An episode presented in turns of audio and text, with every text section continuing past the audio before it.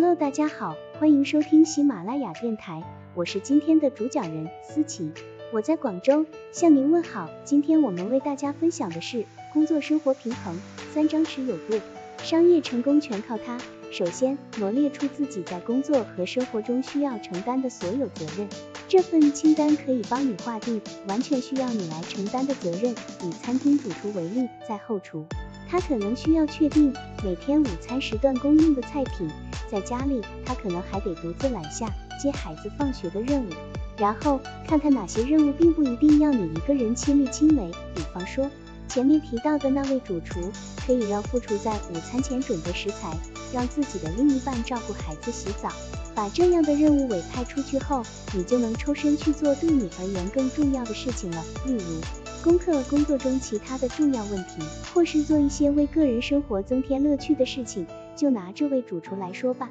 他让副厨张罗午餐的准备工作，自己就可以腾出时间琢磨新式创意菜品了。而且他可以趁着孩子洗澡的间隙，静心冥想，驱赶一天的压力。你设法在工作和生活之间维持良性平衡的过程中，一定要记得自己的初衷是减压，不要因此感到更加紧张，适得其反，你或许会有一夜之间改头换面的念头。想让自己的生活由此产生翻天覆地的变化，但这样做会让你精疲力竭，而且成功的可能性微乎其微。相反，你可以试试从一件小事做起，找一个让你可以离工作与生活平衡更进一步的可以实现的目标。你可以把从一件小事做起这种方法推广到整个团队。让每个成员选择一个适合自己的目标，注意一定不要只是工作目标。周末不看工作类电子邮件这个目标就不错，但清理收件箱与工作的联系就太紧密了。接下来，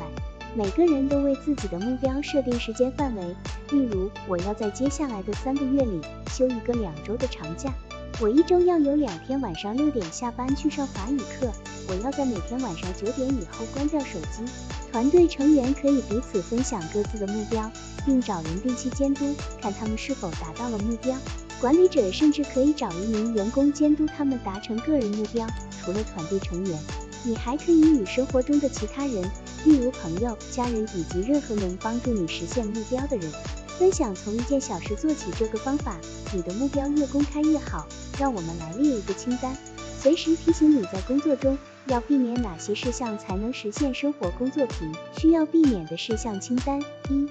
在下班后或是周末查看了工作上的电子邮件；二，在下班后或是周末发送了工作上的电子邮件；三，